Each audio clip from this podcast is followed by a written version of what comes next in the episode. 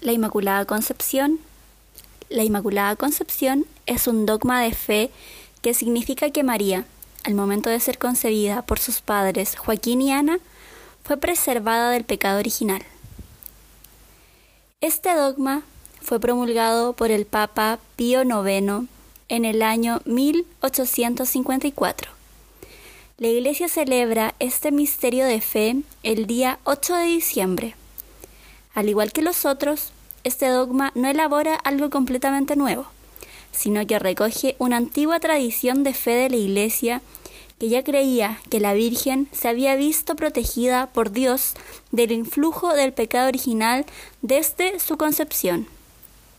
Fue tal el amor de Dios por quien habría de ser la madre de su Hijo, que para hacer de ella la totalmente Santa Madre del Redentor y para prefigurar la santidad de la Iglesia, decidió evitar que se viera dañada por su naturaleza por el pecado de nuestros primeros padres.